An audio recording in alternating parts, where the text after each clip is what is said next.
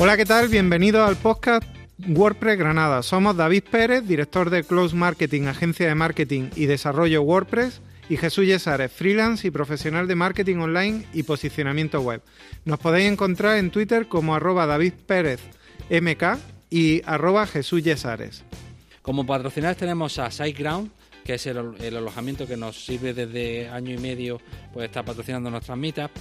Wiglot, un plugin multidioma que os recomendamos que utilicéis y practiquéis con él. Y este, en esta mitad también nos va a patrocinar la Escuela Internacional de Gerencia que nos va a presentar un máster eh, dedicado al, vamos, al marketing digital. Y como colaboradores tenemos a JetBrains que nos ayuda pues a conocer un poco más sus herramientas de desarrollo web. Eh, bueno, eh, Jesús, hoy vamos a hablar un poquillo también de la candidatura que estamos preparando ¿no? para la WordCamp Europe y que ahora mismo pues estamos en los preparativos que nos viene el 28 de febrero la entrega y esperemos que tengamos el fallo sería en, en 15 de marzo y esperemos, la verdad es que todo el equipo está muy ilusionado de que vengan aquí a, a la WordCamp Europe, que viniera a Granada sería, vamos, un bombazo y esperemos que el 15 pues eh, fallen a nuestro favor. Bueno, eh, hay muchas ciudades, está muy difícil, la verdad es que es la ilusión más bien lo que nos tiene en vilo, ¿no? Y bueno, pues vamos a conocer hoy al, ponente de hoy que nos viene de, de, Almería, de aquí muy cerquita, y nos va a hablar un poquito de SEO. Eh, preséntalo tú si quieres, Jesús. Sí, Antonio Muñoz, eh, según, su, según su Twitter, arroba antofmunoz, y su web antoniofmunoz.com nos cuenta que él es scrapeador, que, que hace SEO, SEM, Facebook, Facebook Ads, eh, email marketing y seguro que muchísimas más cosas porque en su web tiene artículos interesantísimos. Buenas, ¿qué tal? Eh, cuéntanos, cuéntanos sobre ti, qué, a qué te dedicas, quién, quién eres, qué haces. Bien, eh, soy Antonio Muñoz, como bien me han presentado. Soy el encargado o, ejecutor de marketing de Professional Hosting y también soy freelance y me dedico sobre todo al tema del SEO y inbound marketing dentro de la empresa y también como consultor. Vale, eh, pues eh, te, te, vamos a empezar a hacer una pregunta ya con un poquillo de... Eh, porque además hay muchos, hoy hay muchos SEOs por aquí y, y la cosa es, ¿cuándo crees que va a morir el SEO? Si es que alguna vez va a morir. Yo creo que el SEO no va, a, no va a morir, sino que va a cambiar y va a ser con la búsqueda con voz. La búsqueda con voz para mí va a limitar muchísimo el, tema de resultados y va a ser un punto de inflexión dentro de, de, lo que conocemos hoy en día. Bueno, ya lo está haciendo a día de hoy, vamos, que en teoría muchos mercados, de hecho lo estábamos hablando antes de la entrevista, que hay muchos mercados o páginas web que vivían de, de una búsqueda que ahora mismo se encuentra que no la tienen. O sea que en ese sentido, pues ha cambiado mucho, ¿no? Sí, la verdad que ha cambiado bastante. También el tema de servicios, por ejemplo, hay muchas búsquedas que se realizan y a la hora de realizarlas solamente está mostrando Google uno o dos resultados. Eso al final va a, digamos, a condicionar todo tipo de resultados y, y, a quien vaya a posicionarse, quien esté por debajo de la tercera posición, al final, a través de la búsqueda de voz, se va a acabar. O sea que se pone más duro todavía, ¿no? La competencia. Sí, la verdad que la competencia se está poniendo mucho más dura ya. Si Amazon estaba dejando las cosas difíciles con el tema de los marketplace, de la venta de productos y demás, y se está, bueno, que hoy en día ya se está convirtiendo en un buscador a nivel, como Google, pero a nivel de productos y de ventas. Ya el tema de servicio, que es para lo que está quedando Google poco a poco, con el tema de la búsqueda por voz se va, se va yendo a mal. Se está yendo mal el futuro. Eh, bueno, volviendo un poco a tus inicios, ¿cómo, cómo llegaste al SEO? ¿Cuál es tu origen, tu origen y cómo de pronto te encuentras en el, en el SEO? Pues yo soy alumno, bueno, era alumno de marketing, investigación de mercado y el tema de marketing digital pues le veía más salida. Tenía una, un amigo que tenía un conocido que... el primo de un primo. primo de un primo que iba a un meetup de WordPress en, ah, allí en Almería. Y la, la WordPress de Almería te ha enganchado, entonces. Muy sí, bien. fue todo, también fue por WordPress. Fui al meetup, más o menos empezaron, empecé a conocer a la gente, empecé a montar mi página web poco a poco y bueno, digo, dentro del meetup, ¿qué puedo aportar yo? Marketing sí, pero dentro del marketing, ¿qué? ¿Qué me gustaría hacer? El marketing digital, pues el SEO. Y es un poco como fui poco a poco, poco a poco, me empezaba a salir clientes y ya pues me tocó darme de alta autónomo. Muy bien. Estupendo. Bueno, ya que has mencionado eh, la Meetup de Almería, háblanos un poco de la comunidad de WordPress de allí, ya que nosotros, claro, son vecinos. La verdad que es una comunidad pequeña, pero lo único que es muy fiel. La verdad que si hay que algo que destacar que todo el que va, pues al final participa, viene dando unas charlas eh, y está asist- va asistiendo a todas, después pues, participa en el networking y la verdad que entre nosotros mismos hemos hecho mucho networking y al final ha salido muchísimos trabajos, tanto uno como otro. Al final nos estamos apoyando, que eso yo creo que más que tener una comunidad muy grande y muy amplia, que al final cada uno tira por sus intereses, más bien apostar por la comunidad, que es lo que me gusta, un poco de la mitad. Genial. Eh, bueno, eh, David, ¿qué, qué le puedes decir tú? No, eso sí, lo que estabas comentando, el tema de la comunidad de, de Al- de Almería. Aquí también nos encontramos que hay, tenemos un bloque muy, muy fuerte de, de fijos que vamos, venimos siempre. Y es verdad que hay muy buen, inter- muy buen rollo, muy, muy buen intercambio. Y luego después la gente se suma y eso está muy bien porque, bueno, por al final se suman al proyecto. Pero básicamente siempre hay unos fijos que como que ponemos la fecha y a ver cuándo, cómo podemos ir, ya no, ya vemos cómo nos arreglamos. Ahí tenemos, un, vamos, Antonio que viene para acá de camino también y estaba viendo, dice, voy a dejar un, a un hijo y después a otro y ya voy para allá. O sea que no se lo puede perder. Eh, sí, yo, me, sí nos gustaría un poco, pues, así que es lo que nos deberíamos llevar hoy eh, de, de esta charla, ¿no? O sea, ¿qué crees tú, qué concepto o, o- o qué idea nos deberíamos llevar de esta charla hoy? que básicamente, por lo menos como yo entiendo el SEO, o yo quiero acercar mi punto de vista del SEO. Mi punto de vista del SEO es que el SEO como tal, como disciplina, no existe. Es un poco tu experiencia, nadie te puede contar nada, nadie te puede decir esto funciona, esto no funciona. Es una cosa que tú al final, con el tema de la experiencia, vas adquiriendo y que nunca hay un único punto de vista ni una verdad absoluta aquí. Hay muchos puntos de vista, muchas verdades, a uno le funciona, a otros no, y que dejar todo el mundo claro que al final lo que funciona en el SEO es la constancia, es lo que más funciona, lo que mejor va, y maestros y gurús pues no existen, la verdad, que es lo que... Ah, Me gusta ese mensaje porque realmente está calando en muchos podcasts de gente muy buena en SEO del tema de que no es algo fácil, que no es un darle un botón y ya está, y que no hay ingresos pasivos, sino que hay mucho co- trabajo y constancia detrás. Entonces sí, me gusta en ese sentido. ¿no? Jesús, ¿tú también quieres añadir algo? Sí, de hecho, ayer mismo escuchaba a, a Cluster y, y a David Ayala en una entrevista que ha sacado esta semana en, la máquina del SEO. Y David que hablaba de, su- de, de los inicios, David es un dinosaurio, y, hablaba de los inicios y de cuando nadie hablaba, el SEO era un mundo de gente oscura y, encerrada en su cueva que, que- no, no contaba absolutamente nada y si contaba algo se le echaban encima y decía que digamos, el SEO de aquella época era mm, romper webs. Probar, romper web. Probar, romper web. Y hoy en día somos muy de, no, yo he escuchado a este que funciona esto, eh, pero no lo hemos probado nosotros. Que a veces ocurre, que, que nos lanzamos a creernos lo que... Claro. Sí, la verdad, y bueno, la parte esa oscura yo creo que todavía existe. Que esa- lo que pasa es que ahora se dice que no se hace, pero yo creo que existe y nunca va a dejar lo dice. El que hace no lo dice. Y el que dice que no lo hace, ese lo hace. Es el primero, porque lo conoce. Bueno, pero por lo menos hoy los, los SEOs se toman cerveza juntos. Sí, totalmente. Ahora hemos venido, por ejemplo, el coche trasero y después nos vamos a cenar juntos. Y hemos comido juntos. Al final, lo único que cuando quedamos vamos un poco así con el culillo apretado para que no nos saquen las webs, que no nos saquen nuestros trucos, pero la verdad que el SEO, como a- antes se conocía como, y a como se conoce hoy en día, básicamente es lo que tú has dicho exactamente, de no, es que a mí me han contado, es que a mí me han dicho. Y- Los SEOloros que dice, que dice Romo Alfón. Sí, están saliendo muchísimo y al final la esencia del SEO yo creo que se, de- se divaga con tanta lectura con tan- y tan poca experimentación. Y yo lo que oí, por ejemplo, una cosa que quiero que da hincapié, que va a ser, creo que la primera vez que lo voy a hacer, cómo aplicar un método estadístico a algo que supuestamente es como algo más intuitivo, como el SEO, y como, mira, aplicando alguna técnica estadística podemos sacar relaciones que son aceptadas en otros campos. Yo que soy estadístico, que ya vi la presentación me llamó la atención el tema de la nova y la verdad es que va a estar muy interesante. Y, y digo, mira, me recordó mi- mis tiempos de... es verdad que hay una parte de estadística que es importante. Pues bueno, pues muchas gracias Antonio por venir Y os dejamos con el título, ¿no? Eh, dejamos con SEO y keywords lo que nunca se ha visto en el SEO. Muy bien, os esperamos en el próximo en el próximo episodio. Quedaros ahora con la charla que va a ser muy interesante.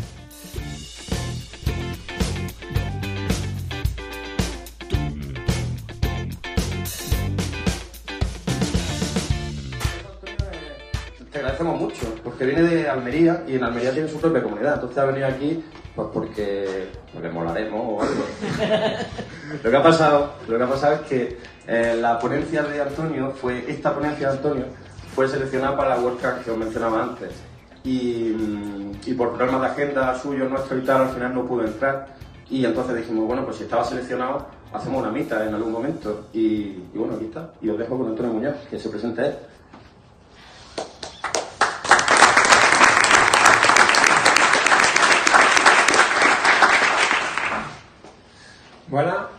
Presentado, soy Antonio Muñoz.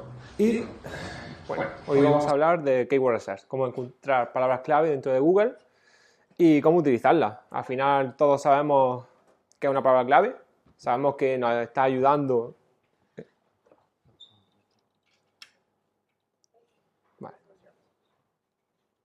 Vale.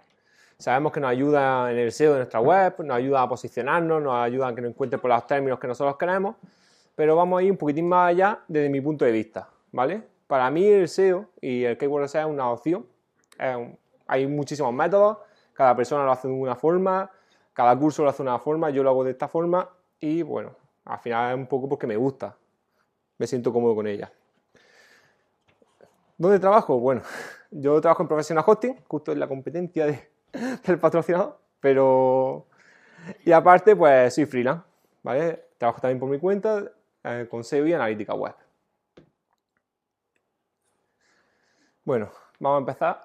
Y para mí, ¿qué es una keyword? Para mí una keyword es algo que tiene búsqueda. Sé que una keyword puede ser algo que tenga cero búsquedas. Es una mala keyword, algunos dicen. Para mí es- eso no es nada, porque ¿quién va a querer posicionar por alguien que nadie busca? Por un término que nadie conoce ni nadie busca. A mí, por ejemplo, me pasó una historia de un cliente que me llegó y me dijo, no tengo visitas. Vamos a analizar tu proyecto. Oye, estos términos es que no, no lo encuentro ni en Google. Dice, ya es que me lo invento. Digo, por más camino. No, no, pero son keywords, son, yo las repito cada X tiempo y enlazo y no. Tú que así, que no. Bueno, también hay que diferenciar un poco la intención de búsqueda, otro factor súper importante a nivel de keyword, porque vosotros seguramente habéis buscado una palabra o un término para coger un resultado y de diferentes maneras lo habéis buscado y tenéis el mismo resultado. Eso básicamente por intención de búsqueda. Y algo muy importante que muchas veces no se tiene en cuenta. Cuando el usuario busca, ¿qué espera encontrar? ¿Qué resultado espera encontrar? Y eso es lo que Google da. Google al final recoge miles de datos, miles de búsquedas diarias, miles de clics que se hacen dentro de su ser de Google y al final pues saca una estadística. Esa estadística se corresponde a la intención de búsqueda del usuario. Muchas veces esa intención de búsqueda en la misma search puedes ver diferentes resultados. Por ejemplo, si buscáis Keyword Research, que básicamente lo que vamos a ver hoy, aparece mejores herramientas de Keyword Research. ¿Cómo hacer Keyword Research? Y dentro de, de esos dos, digamos, paralelos, se repiten varias veces en el tiempo. ¿Por qué? Porque normalmente quien busque ese término está buscando bien o cómo hacerlo o bien herramientas. Entonces, ¿qué hace Google? Bueno, según la intención de búsqueda, pues a lo mejor en un 60-40, un 40% de usuarios buscan mejor herramientas y un 60% está buscando cómo hacerlo, pues dice, bueno, en tanta proporción voy a mostrar X resultados por intención de búsqueda. Y no todos tenemos las mismas posibilidades. Eso es un poco como cuando sales de fiesta, pues no todo el mundo tiene las mismas posibilidades. Aquí encontramos lo mismo. Tenemos una competencia, no estamos solos, luchamos con la gente y bueno, al final pues no todos podemos llevarnos el pastel. Keyword de marca conocida. Eso es otro, otro gran peligro. Las marcas, las keywords de marca. No es que yo quiero posicionar por Welling. Difícil la cosa. ¿Por qué? Porque es una keyword de marca. Casi todos los términos de marca, aunque encontramos un término que tenga muchísima búsqueda, por ejemplo Adidas, tiene muchísima búsqueda. Apple. Ahora, el que quiera adelantar a Apple, a Amazon, lo va a tener difícil. Por lo que es importante conocer los términos de marca del, sector donde vamos a competir. Los tipos de keyword. Para mí, yo lo divido en dos, en dos franjas, ¿vale?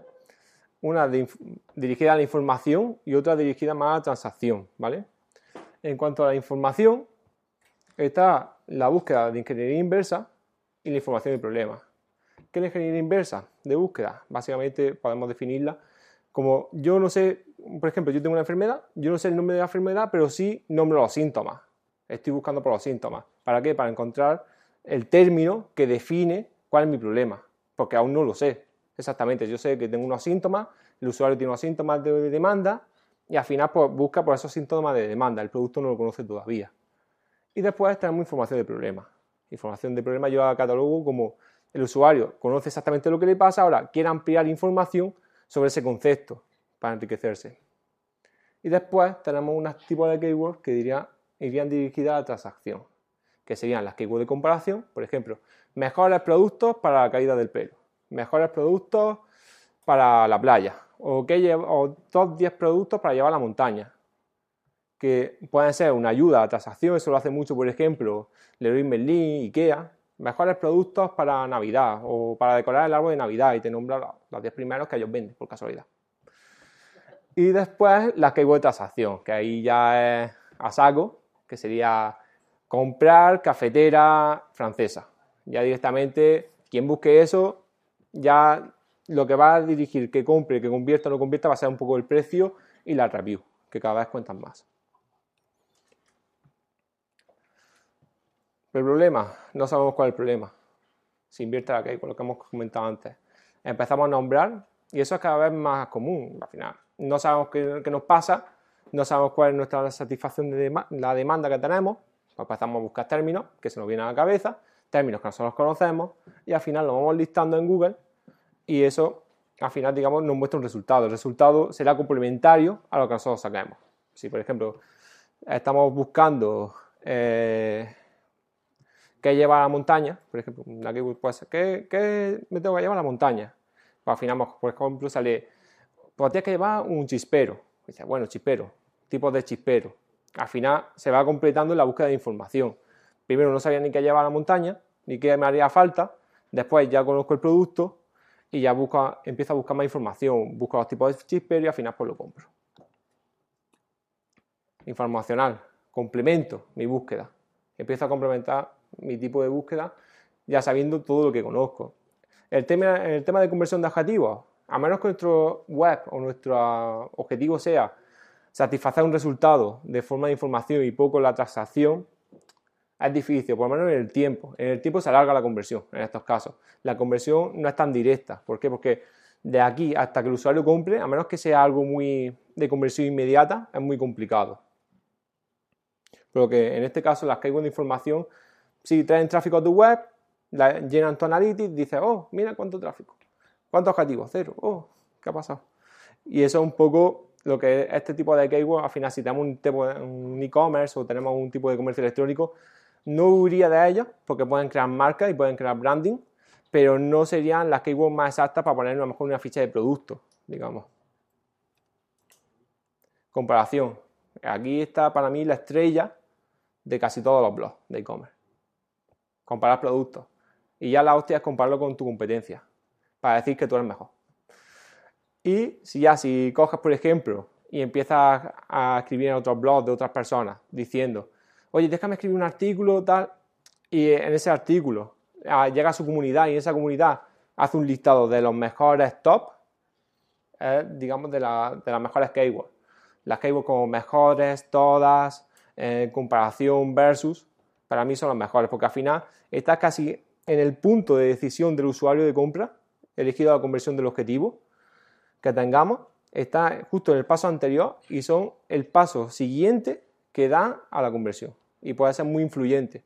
Cuando buscamos mejor un listado o buscamos un top, al final ese top es muy influyente en nuestra conversión. Seguro que muchos de vosotros estáis buscando un top o estáis buscando un listado. Ese listado, al final, va a ayudar y va a provocar que esa conversión eh, sea favorable. Y keyword de transacción. Al final, aquí hablaríamos las keywords que más nos ayudan a convertir. Y aquí donde más hincapié se haría el copywriting, donde la ciencia del copywriting haría su magia, por así decirlo, Y serían las keywords, por ejemplo, comprar, eh, venta, o iríamos de algún tipo de keywords negativas, como por ejemplo puede ser gratuito, si nuestro producto siempre y cuando no sea gratuito, a menos que queramos dar una pequeña muestra. Pero son las keywords más relacionadas, digamos, a la transacción, más a la conversión inmediata. ¿Y cómo yo realizo ese keyword research? ¿O cómo hago encontrar esas palabras? Básicamente de dos formas. Yo normalmente tiro desde la competencia, pero también se puede hacer desde cero. ¿Cómo? Uno, con conocimiento, hinchándote a leer.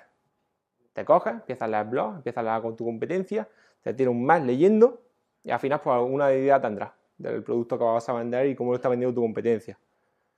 Y aparte también se necesita mucha creatividad. ¿Creatividad para qué? Para, no, para encontrar cosas que tú, digamos, después de haber leído tanto o de ser conocedor del problema, puedas encontrar y puedas satisfacerla en tu web, por ejemplo. A lo mejor un producto que no encuentras, tú podrías venderlo. ¿Por qué? Porque a, lo mejor ese producto tiene demanda, pero no está satisfecha, digamos. Nadie la satisface. ¿Eso cómo se consigue? Al final, siendo un king content, un rey de contenido, al final un experto temático en esa postura. Problema, que no podemos ser expertos temáticos en todas las temáticas, a menos que sea nuestro campo, pero en el caso, por ejemplo, de las agencias de marketing, no pueden ser expertos de todos los clientes. Es imposible. A menos que se centre en un mercado muy concreto, pero no es lo común.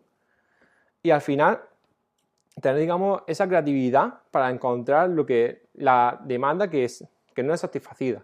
Y además que se puede satisfacer por Internet. Y después tenemos el otro, sería desde la competencia.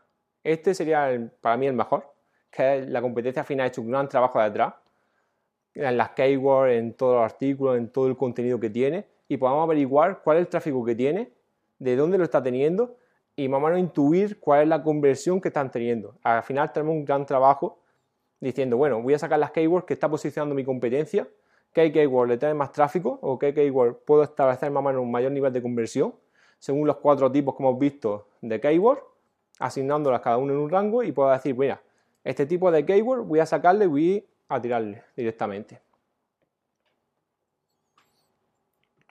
Desde cero. Forma de sacar keyword desde cero. Uno, For y blog. Es la forma más común y la más fácil, por así decirlo, sin hacer una gran inversión y sin tener mucha experiencia. Lea el blog de la competencia, lee los productos de competencia, más o menos hace un resumen, copia y tiras para adelante. Foros. Coges, busca en foros lo que se esté buscando, busca hilos intenta resolverlo desde tu blog, desde tu tienda online. Y después puedes dejar siempre un enlace o puedes dejar un comentario en ese foro, en ese blog, diciendo, mira, yo tengo este producto tal, o yo he resuelto esta duda de esta manera. Y siempre puedes añadirlo hacia tu web. Es una forma de encontrar bastante contenido y keyword que a lo mejor no se te hubiese ocurrido nunca. Problema, necesitamos tener muchísimo tiempo y hacer muchísimos experimentos. ¿Por qué? Porque nosotros no sabemos en ese momento si esa keyword tiene búsqueda, si le están buscando 100 o 1000 personas. Al final, eso tiene importancia. Si están buscando 10 personas o 1000, o si tiene conversión o no tiene conversión, o si cumple objetivo o no cumple objetivo. Al final, aquí necesitamos muchísimo tiempo, pero al final, o tenemos tiempo o tenemos dinero. Tenemos que elegir. ¿Qué podemos usar? Pues podemos usar Footprint para sacar. Los Footprint, básicamente, para los que no lo conozcan, son comandos de búsqueda que nosotros ponemos en el buscador y al final nos saca una serie de resultados. Por ejemplo, si utilizamos en URL blog y después keyword, nos estaría sacando, o aquí me falta una barra, sería in URL barra blog y la keyword nos sacaría un listado de todos los páginas web, digamos, que tienen su URL la sección de blog, o sea, ya concretaríamos que esa web va a tener un blog y además habrá sobre la keyword. Sacaremos un informe, sacaremos todo el contenido más o menos, un resumen de todo lo que se está hablando y los blogs de la competencia o blogs temáticos del sector. Después, en URL, foro. Me falta también Slack, justo aquí. Lo mismo que URL blog.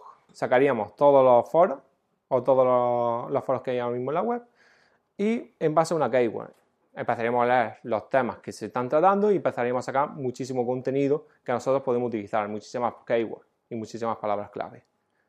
Después vamos a poner cualquier combinación, por ejemplo, site dos puntos, la web de la competencia, y después podemos poner, por ejemplo, un tipo de keyword. Por ejemplo, en vez de poner URL, le ponemos site, site, dos puntos, web de competencia y la keyword. Al final nos saca todos los artículos de ese dominio. O sea, saca el artículo de toda competencia o todas las páginas que hablan sobre ese producto o sobre ese artículo. También, otro súper interesante es Quora y Reddit. No sé si los conocéis, pero Quora y Reddit son dos, digamos, foros de respuesta y preguntas rápidas que se contestan al instante. Lo bueno, que tiene muchísima actividad y están muy actualizados. Se habla de cualquier cosa y en todo el mundo, porque podemos sacar contenido fresco al instante. Antes que nuestra competencia empiece a escribir en su blog, podemos sacarlo directamente de Quora y de Reddit porque son temas candentes, digamos. Y después también podemos buscar keywords dentro de la URL que tenga competencia o que tenga en Google, utilizando en URL o también títulos con InTitle. ¿Cómo saber un poco cómo o cuántas veces se busca una keyword? ahora, vale, ya tengo las keywords, ¿cuántas veces se busca? ¿Cuánta, ¿Cuánta la relevancia de esa keyword en volumen de búsqueda? Problema, que bueno, que tenemos una versión gratuita y tenemos versiones de pago. Vamos a ver la versión gratuita con Keyword Everywhere, básicamente una extensión de Google. Nosotros la instalaríamos y una vez que la instalamos, al hacer una búsqueda ya directamente saldría todos los resultados. Problema, que todos los resultados están a nivel mundial. Al final tenemos un resultado de, todo el mundo y al final la mayoría de e-commerce o la mayoría de comercio electrónico no tiene objetivo enviar a Canadá o Alaska. No, al final no puede, ya por logística nada más. Al final nos saca una estimación más o menos de cuáles son las búsquedas que se realizan a nivel mundial, cuál es el CPC y cuál es la competencia. Todo esto en base a la API, o ellos dicen por lo menos que utilizan la API de Keyword Planner. Entonces, básicamente el mismo resultado que utiliza Keyword Planner, lo está sacando en este caso Keyword Everywhere. También nos sacaría las keywords relacionadas en base a una búsqueda y algún tipo de keyword más con People Search For.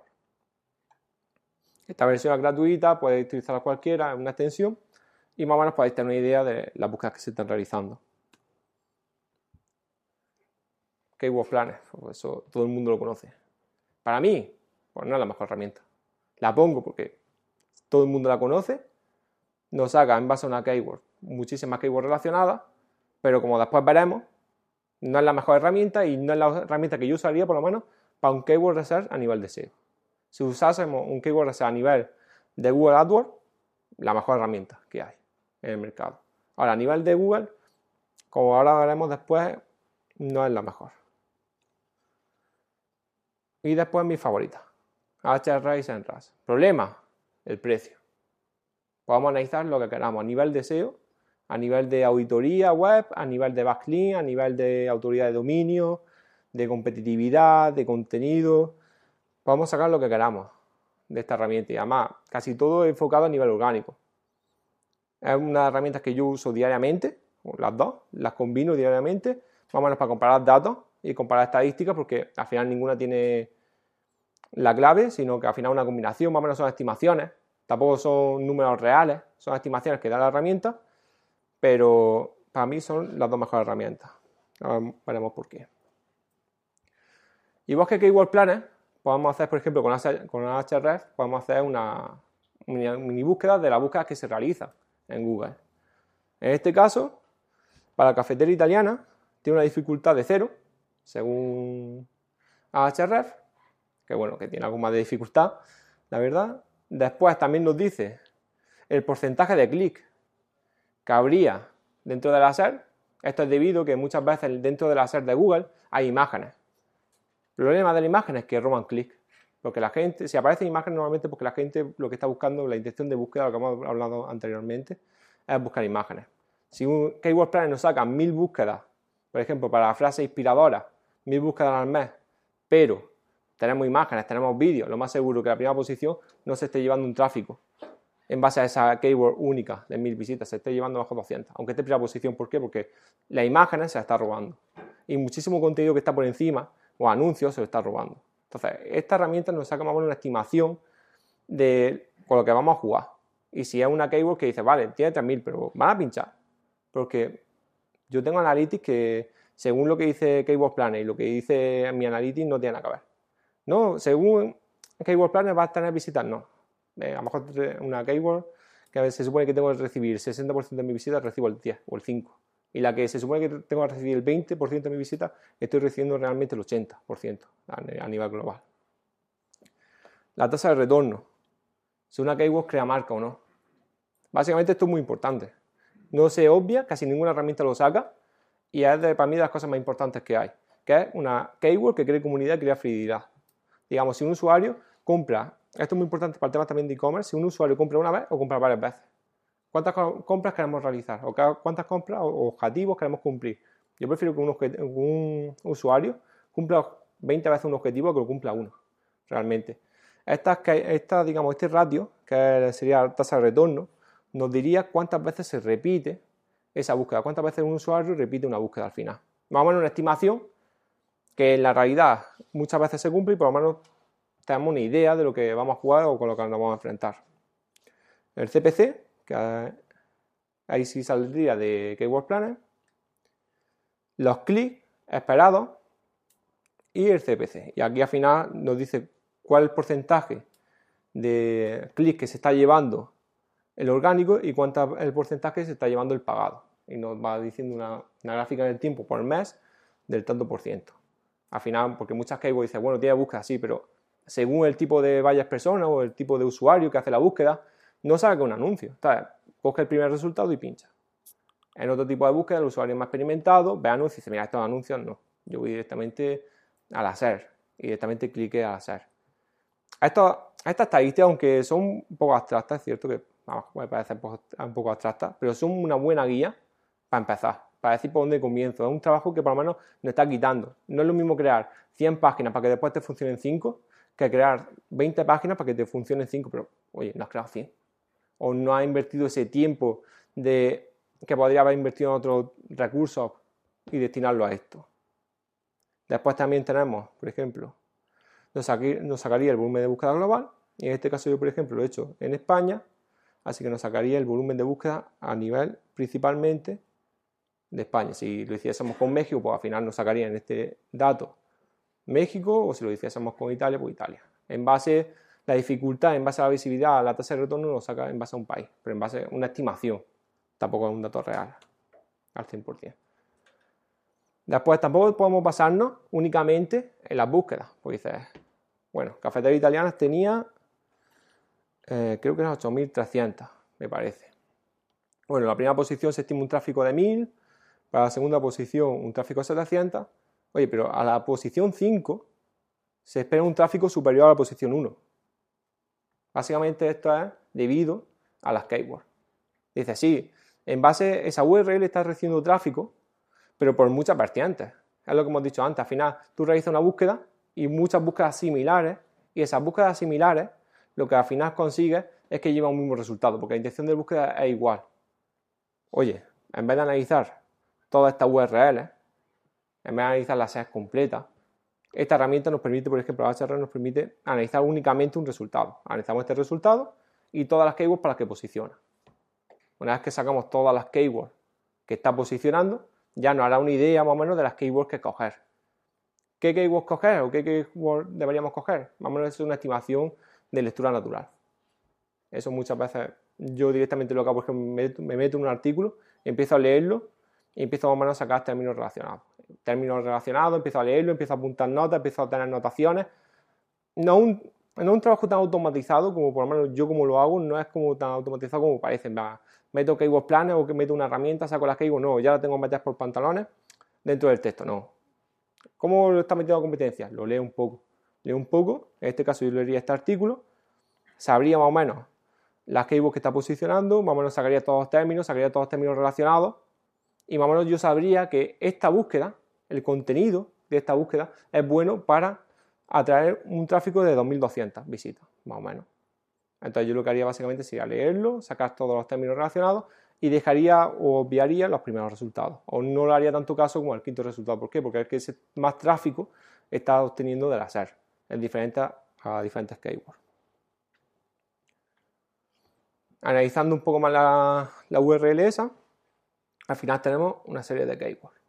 Al final, la suma de todas las keywords que está posicionando esa URL, la posición que tiene, está obteniendo un tráfico estimado. Y al final esa suma de tráfico estimado es el tráfico total. Si yo, en base a diferentes keywords, en base a diferentes búsquedas, obtengo X resultado, la suma de, ese resultado en conjunto nos da un, volumen global. Eso pasa muchas veces, por ejemplo, yo tengo keyword, casi todo el mundo tiene que tener keyword que prácticamente no tiene búsqueda, pero oye, esa URL recibe muchísimo tráfico.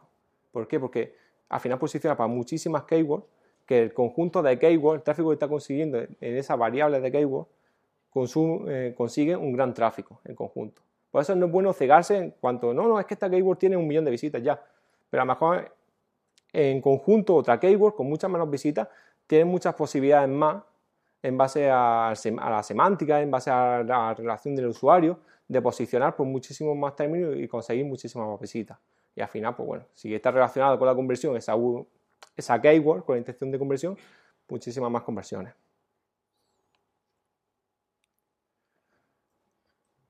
Aquí vemos las keywords principales de la página principal y podemos robar, por ejemplo, en base a este dominio, si queremos analizar directamente un dominio, vamos a ver la URL que más tráfico trae a la competencia. Eso para mí, yo por ejemplo, es casi lo único. Los pasos anteriores ya lo hago directamente para empezar a crear contenido. Pero yo, por ejemplo, lo primero que hago en un keyword research, lo primero, a ver, ¿por dónde está teniendo tráfico mi competencia? a un listado de mi competencia y saco directamente todas las páginas y todas las URLs que más tráfico le están trayendo en proporción. Esto que me hace una guía, pues decir, oye, para mí esta debería ser la más importante. Y, como una estimación, más o menos yo lo que hago para mí la más importante sería las siete primeras u ocho primeras. Más o menos para tener una idea de por dónde está consiguiendo el tráfico mi, mi usuario, digamos, bueno, mi competencia. Y por dónde debería empezar yo y a qué le tendría que dar importancia. Si a esto yo se lo sumo a que en vez de hacer solo a uno, se lo hago a 20 o a 10 y más o menos me dan los mismos datos, a lo mejor mi planteamiento debería empezarlo por aquí, ver por dónde está mi competencia y después yo atacar. Al final invierto un poco o, solo invertir un poco la búsqueda de keyword en base a la competencia para yo después quitarme un poco de trabajo. Y vamos a lo mejor de la charla. ¿Habéis hecho alguna vez o sabéis que es una regresión lineal? ¿Alguno? Vale. Una regresión lineal básicamente coge dos variables y mira a ver cuál es la relación. Si existe algún tipo de relación. Por ejemplo, si yo a subir el precio del pan vendo menos pan, hay una relación inversa. Si a subir, si a subir el precio del pan subo la venta del pan, pues al final hay una relación directa. Básicamente es lo que hace una regresión lineal. Pero en un, digamos, en, un espacio temporal, una línea de tiempo, en base a unos parámetros, te coloca en diferentes puntos. Te coloca en diferentes puntos. Por ejemplo, yo aquí he cogido la posición de unas keywords, la posición que tenía una, web, y la he puesto con la dificultad, que me estaba sacando en un principio a href. Es decir, según la posición que tenía una keyword y el volumen de búsqueda, la he comparado con la dificultad que me estimaba href que yo iba a tener. Bueno, al final, como podéis ver, hace una especie de línea, una especie, tampoco una línea exactamente recta, pero una especie de línea. Esto quiere decir dentro del modelo de regresión lineal que hay una relación directa. Es decir, en este caso hay una relación directa entre lo que me está diciendo eh, Ahref y los resultados que yo estoy teniendo en mi analytics. Al final hay una... porque digo que los resultados son bastante cercanos por lo menos a la realidad. Yo lo he hecho en 5 o 6 páginas web, más o menos son las estimaciones que me han dado. Después, dentro del modelo de regresión, la R cuadrado esa que veis a la derecha, con el 0,94, básicamente lo que quiere decir es el coeficiente de correlación, en plan, ¿cuál es la cantidad? Vale, está relacionado, sí, ¿en qué porcentaje? Bueno, cuanto más cercano a 1 sea, más relación, la relación es superior o es mayor.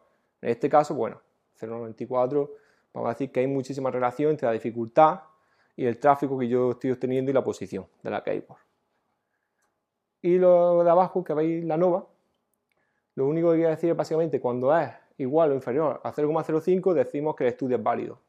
En este caso, la relación se comprueba o se admite diciendo que el estudio es básico, que al subir la competitividad de la keyword, mayor es la posición que ocupa En este caso, el estudio, como lo hice, se fue un cuatro dominios, lo que es sin nada de enlaces, prácticamente los dejé, solté todo el contenido de golpe y vi a ver qué es lo que pasaba. Bueno, más o menos esto es lo que pasó y el modelo que me dio. Los cuatro dominios, más o menos, este es cierto que fue el, modelo más claro, el que más se acercó a 0.94. Había otro que se había acercado a 0.90, otro 0.88, pero más o menos se quedan dentro de este modelo. Esto fue con HRF. Y esto es Keyword Planner. Bueno, regresión lineal poca, la verdad. No hay ninguna correlación. ¿Por qué? Porque Keyword Planner está súper bien para Google AdWords. Para decirnos la competitividad que tiene una keyword en Google AdWords en base a los competidores. Mm, a nivel de SEO, a nivel de. Estamos hablando siempre de procedimiento a nivel orgánico de Google. La, digamos, la relación no es tan directa. Que una keyword en Google AdWords nos diga, no, tiene una competitividad de 1, no significa que sea una dificultad a nivel de posicionamiento, sino que a nivel de competidores en AdWords tiene una gran dificultad porque hay mucha gente pujando o mucha web pujando al final pasa esto. Dice, bueno, voy a ver cuál es la correlación o voy a ver lo que espero, la estadística que espero más o menos al lanzar una web. Pues al final no hay ningún, tipo de relación entre la dificultad, la posición y nada. Al final no existe una relación lineal y de ANOVA pues me salió por encima de 0,05 porque por lo básico que el modelo no, no fue aceptado. Y después, vamos qué nos pasa. Vale. Y esto es un micro experimento que estoy haciendo, que solamente he hecho en dos webs porque lo estoy haciendo a lo largo del tiempo. Este, por ejemplo, me ha llevado dos meses casi. Que es básicamente coger la relación entre objetivos y la tasa de retorno. La tasa de retorno, lo que habíamos hablado antes de que crea comunidad, que crea afinidad con la web, la tasa de retorno. Yo básicamente aquí lo que he hecho ha sido comparar los objetivos con las veces que, digamos, el número de objetivos cumplidos en esta parte, con las veces que el usuario volvía a la web. Cuantas más veces el usuario volvía a la web o cuantas más veces eh, más retorno había, más, nivel de conversión. Cuanto menos retorno había, menos, menos usuario buscaba el término, entraba en mi web y seguía capacitando, ya sea a nivel de Google, a nivel de tráfico directo, había menos, conversión de objetivos. En este caso, este experimento también no se puede extrapolar a todo. En este caso era el precio, más o era competitivo, si no hubiese sido competitivo, vamos, los objetivos nunca se hubiesen cumplido. El precio en sí era competitivo y el producto no era un producto de reflexión, ¿vale? El producto no era un producto que lo ves y te lo compras, sino que comparas, tienes que entrar a diferentes webs, comparar, meterte, el típico de meterte en los, mejores top y al final un aumento de la tasa de retorno, de, de retorno a la web me provocó un aumento de la conversión. Básicamente, el crear afinidad yo estoy relacionando bastante, por lo menos en diferentes webs, en diferentes nichos y en diferentes páginas, a un aumento de las conversiones. Este experimento tampoco puedo decir que sea 100%, en plan, como el otro, el otro, vamos con 4 o 5, para mí, lo que es mi opinión, si es más fiable, este es menos fiable, pero bueno, lo, quiero sacar porque lo he visto muy interesante, que la tasa de retorno, o sea, la, o la creación de comunidad sea bastante influyente a nivel de objetivos o de conversiones de objetivos que puede dar un empleamiento o una estrategia de inbound marketing una estrategia de marketing de contenido, puede dar pie y a mejorar el copywriting y ver un poco lo que está haciendo la competencia en base a, precios para nosotros también mejorar. Intentar más o menos ver si podemos aumentar las ventas o podemos aumentar nuestros objetivos. En este caso, el modelo de regresión lineal, pues 0,89, estuvo bastante bien. Y bueno, al final, por la NOVA, era inferior a 0,05 porque el modelo se aceptó. Y bueno, esto ha sido todo. Un poco, esto ha sido un poco el resumen de identificar bien los objetivos, saber cuál es el tipo de consumidor, conocer muy, bien a, nuestra persona, a nuestro valle a nuestros compradores, hacer un análisis visual de la competencia y hacer muchos keywords. Porque al final de uno no se aprende, se aprende cuando lleva un año y ya los ojos se te hacen que se cierran, es cuando más aprendes, cuando más cuando una keyword funciona, mucho, por mucho modelo de regresión, al final, cuando haces muchísimo, dices, mira, por aquí puedo tirar porque al final he hecho 3.000 y más o menos por experiencia puedo, puedo verlo mejor, puedo verlo peor y al final te deja un poco de análisis estadístico. Lo único que me ayuda a análisis estadístico para decir, bueno, si tengo que hacer un vistazo rápido o tengo que meterme de lleno de primera, pues bueno, me da una pequeña guía por donde empezar. Bueno, esto ha sido todo. Y bueno, eh, también nos acaba. La herramienta que, que yo recomiendo y yo uso más o menos diariamente. Algunas son de pago como HRace and RAS, pero bueno, después hay una que está ahí, ahí que es Kiwosan y las gratuitas como Quora, utilizando Footprint, Keyword Everywhere y Answer Republic. Y a ver. ¿Te vale Sí, me vale.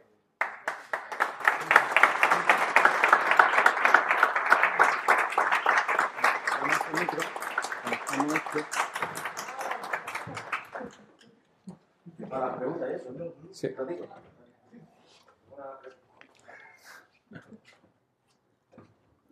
Te iba a preguntar, es una tontería. Eh, los análisis estadísticos. Eh, es que no quiero que eh, Los análisis estadísticos, ¿con qué, con qué herramienta, con qué herramienta lo hace? Con SPSS. Ah, con SPSS. Vale. ¿Y eh, tiene algún método, o sea, dentro de, porque claro, cada uno de los, de los tipos de análisis tiene métodos eh, internos y todo eso, ¿tienes ya seleccionados los que te dan mejores resultados? Yo básicamente Ahí lo que quiero marcar es la correlación, que al final que la herramienta me, de Keywords Planes muestra un tipo de correlación y HRF me muestra otro. ¿Por qué? Porque las herramientas básicamente están hechas para usos distintos. Yo básicamente lo he puesto en este, en este ejemplo, ha sido para demostrar que, bueno, hay mucha gente que es cierto que utiliza Keywords Planes, lo utiliza diariamente, la herramienta más usada, pero a nivel de competitividad, a nivel de decir, bueno, es que esta palabra es competitiva, voy a meterme dentro de lleno. Mira, no, no es la mejor. Al final yo lo que utilizo diariamente, pues, al final, a base de hacer Keyword Research, pues, la experiencia hace un poco más. Pero no tengo ninguna metodología, por así decirlo, es decir, esto lo hago siempre. Además, no lo hago siempre un poco más ojo, la verdad, que, otra cosa. Cuando ya un cliente sí, es cierto que ya me meto un poco más, pero para mí, para salir del paso y demás, la experiencia, hacer muchísimo y, sin, y tirarle, es que no hay más. Vale, gracias. ¿Una pregunta? Estoy pensando algo. Me lo quedo yo. Se lo lleva el ponente. Bueno, yo, eh, en la charla anterior vimos el tema también de, las palabras clave y tal, y una de las herramientas que, que proponían era Uber Suggest, ¿vale? Que te, yo, por ejemplo, he probado esa, yo me dedico a la fotografía, ¿vale? Y he probado ahí y me decía que con 60 keywords, que eso era malo. Y yo he visto ahora que hay páginas con 300, 600 keywords. ¿Cuál es el volumen de keyword que tiene que tener una página para que se posicione bien? ¿O cuantas más mejor? No hay, no hay un volumen exacto, es, depende de, la página web del producto, del mercado. Si, por ejemplo, yo quiero vender préstamos, pues solamente préstamos online, habrá muchísimo. Habrá muchísima, va a ser un volumen de búsqueda altísimo. Ahora, si yo busco mejor eh, eh, pies de, mesa en Almería, pues será muchísima más baja la búsqueda, pero al final mi, mi, mi conversión va dirigida a un público menor. Es básicamente un poco sabes cuál es tu público, la amplitud de tu público y en base a esa amplitud, digamos, saber si lo está haciendo bien o está haciendo mal, lo está haciendo, digamos, el, resultado, digamos, que vas a obtener dependerá también un poco de dónde te dirijas. 60, 80, 100 depende de... No es ni bueno ni malo, realmente. Si tu objetivo es, mira, mi objetivo es el tráfico porque yo monetizo con ASE, pues fíjate un poco en la búsqueda y el CPC, es donde yo me buscaría. Pero si a lo mejor un e-commerce o de venta, el mercado que tiene es el mercado que tiene. No habría ni un volumen de búsqueda bueno, ni, cero. Bueno, cero ya sería, si te mandas palabras, no. Eso, eso no, pero si son términos que tú sabes que se busca y demás, tampoco irían bien.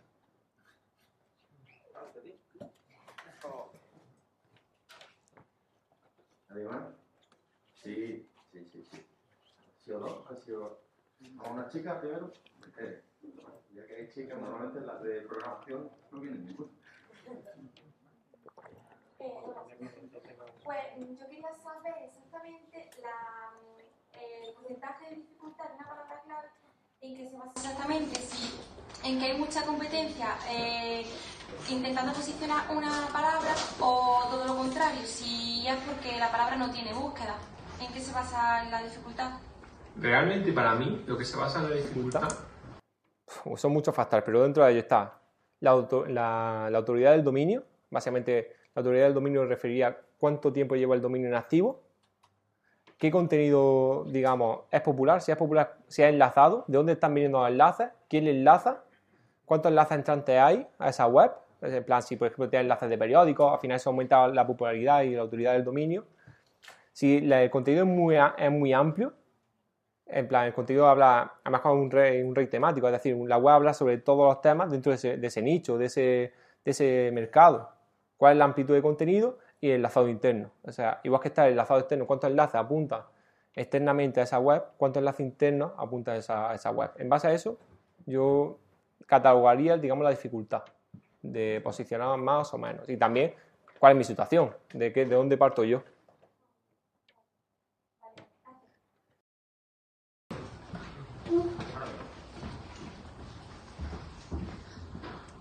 Hola, buenas tardes. Eh, yo tenía una duda en relación, a ver si me puedes ocultar, del modelo descriptivo ANOVA, ¿vale? Que es significativo, sobre todo el último, ¿no? Que relacionas, por un lado, los objetivos y por otro lado lo que es el, retorno, ¿no? Que supongo que será del usuario, ¿no? Sí, la tasa de retorno a la web, al dominio. Eh, dichos datos entiendo que están extraídos de Google Analytics o de, o de dónde los has extraído y los objetivos, ¿qué tipo de objetivos son? Los objetivos. Eh,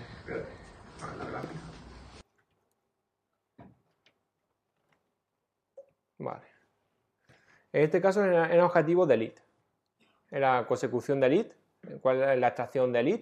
Y al final los, objetivos también era marcar enlaces. Otro experimento fue cliquear en X enlaces. El objetivo. La tasa de retorno, en plan, es cierto que al aumentar la tasa de retorno es cierto que esa página es más visitada al ser más visitada, un poco también fuerza a que tenga más, digamos, más visitas, más posibilidades de venta. Entonces, al final la estadística, lo que me marca la NOVA o me, marca el estudio de, regresión, es que aumentar la, tasa de retorno de una web, me aumentan las visitas, que yo eh, de forma aislada hubiese tenido. Por lo tanto, me puede llegar a aumentar los objetivos. También depende del objetivo. Si tu objetivo es, por ejemplo, vender un coche o conseguir un lead para un coche, es cierto que el objetivo se cumplirá más que una vez en el tiempo, en base a los usuarios. Si tu objetivo es recurrente, como en este caso, en este caso era conseguir bajar para apuntarse a un sorteo, entonces, al ser recurrente, es verdad que la tasa de retorno fue un poco más forzada. Pero más o menos fue un microexperimento que es lo que he dicho al principio. Tampoco he podido sacar conclusiones, pero me ha parecido interesante comentarlo. En la WordCamp la comentaré más grande, de forma más amplia. Vale, gracias. Ah, por aquí. Ese no. Estamos viendo ese experimento. Buenas tardes. ¿Has comprobado la diferencia entre la primera oleada de rastreo y la segunda oleada de rastreo en los experimentos? No. Pues sería interesante porque no, no posicionan igual. Que igual con la primera oleada, cargar solo texto plano, es diferente. Pero básicamente lo que se, también se trajo fue las posiciones las posiciones se mantuvieron. ¿Se mantuvieron sí. la segunda oleada? Sí, el plan fue el mismo rastreo, pero las posiciones, todo este experimento en base a las mismas posiciones. Sí, sí, a, las posiciones me refiero, no al, al. No al crawler. A la no, me refiero a si se mantuvieron las mismas Sí, fueron, fueron las posiciones mejor. La misma regresión lineal se, se mantuvo con la segunda oleada. varió un poco, pero el modelo de regresión o subió o bajó de forma paralela. También el experimento duró poco tiempo, tampoco es un experimento para decir, oye, esto la tasa de retorno en este nicho ha sido así. ¿Y fueron nichos transaccionales o nichos informacionales? Transaccionales. Fueron transaccionales, pero transaccionales en base al lead. Perfecto. Gracias. De nada.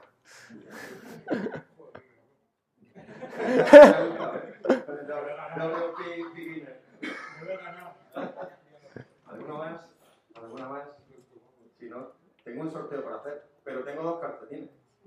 ¿Nadie? Por ejemplo, podéis preguntar. Es mucho más básica. O sea, el tema es que de keyword. ¿Cómo? Es mucho más básica. O sea, aquí estamos es que como entras a una chapa, yo no sé si lo sí. Pero para mí es todavía más básico. O sea, sacar una primera lista de keywords sobre la que trabajar. Keyword Planner te puede valer perfectamente. Te puedes sacar menos para saber la información de keywords que se están tratando. Ahora, tanto como para decir, eh, voy a darle más importancia dentro de mi proyecto a esta keyword, que es lo que yo un poco he tratado, de, ¿cuál es la importancia? ¿Qué importancia tiene más o menos? para sacar un listado más o menos de las keywords, de los términos que se están buscando, Keyword Planner puede ser una buena herramienta esta. Porque aquí, claro, se están vinculando para buscar un keyword, o sea, a través de un, o sea, es a través de un tema, a través de una palabra, a través de un objetivo. Sí. Pero en base, ¿quieres un keyword? ¿Te puedes repetir la pregunta? En tu caso, por ejemplo, Sí. eh, no es lo mismo patas de mesa en Almería, que de patas de mesa, o patas de mesas en el sur de España, patas de mesas caseras, que te- el listado de... O sea, irías... Sí. ¿Cómo, cómo eh, le pondrías un poco de campo? O sea, ¿cómo cerrarías un poco, en ese caso concreto, en el de, la, en el de las patas de mesa? ¿Cómo te echarías en el campo? Básicamente yo, por ejemplo, yo haría una, una búsqueda en base a keywords y cuál la query. Claro. Por ejemplo, dices tú, patas de mesa. A lo mejor no es lo mismo patas de mesa Almería, Barcelona. A lo mejor posiciona patas de mesa en la vía página para otros términos. Realmente y no hace falta crear una página y decir, no, es que una, una query una keyword, es patas de mesa en Almería, patas de mesa Madrid. A lo mejor no hace falta repetir, a lo mejor a tu competencia, la forma que está posicionando una forma es a través de enlaces externos. Tiene enlaces con anchos que están apuntados directamente con esa keyword. También lo saca- hay que analizar un poco la competencia en el tema de los backlinks y el link. Eso a un paso más sería, pero tampoco yo haría, sería analizar la competencia de un- de manera visual. En plan, ¿cuáles son los términos que más ¿Qué más aparece? Empezaría a leerlo, empezaría a sacar conclusiones yo mismo, empezaría a hacer un listado con boli, decir, mira, tengo que poner esto, más o menos tengo que ponerlo a esta altura, porque mi competencia, los tres primeros resultados, están poniendo X términos dentro del primer párrafo. Pues yo también tengo que esforzarlo. Si hay un resultado cero, pues más o menos lo que haría en el resultado cero es decir, bueno, voy a cambiar un poco a un sinónimo, voy a cambiar una palabra para que intentar mostrarme a mí también dentro del resultado cero.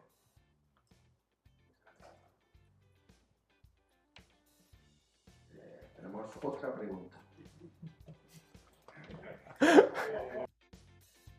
Eh, mira, tú que tienes mucha experiencia viendo HRs todos los días y demás, eh, ¿cuáles son tus nichos favoritos?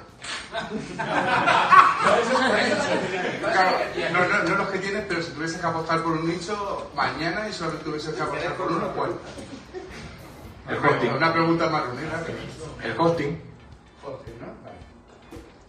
No sé si te la ha ganado.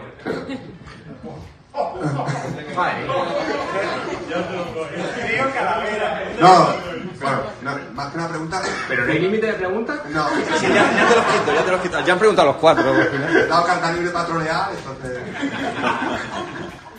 No, ah, Ya ¿conoces sacamos los calcetines. Supongo que sí, pero no lo has mencionado en la charla la herramienta del Keyword Sheeter, el cargador de keywords. No está en la última. No veo que está Keywords Everywhere, pero como Keyword Sheeter no está mencionada y no sé si la utilizas. Y... Keyword te la saco para sacar un listado de palabras. También Para sacar un, un listado, digamos, de keyword más o menos de, de términos, para leerlo. Básicamente lo que hago es leerlo. Yo en mi caso lo que hago es leer- es leerlo y lo mejor combino con Keyword Sheeter 2 para localizar la búsqueda. Y también para hacer el web automatizado. Muchas gracias. Don't troll the speaker. Please. ¿Nadie más? Nadie más. Falta uno. Seguimos. Déjalo, que se se lo estaba preparando. Vamos a hacer. Oye, muchas gracias. Un aplauso de verdad.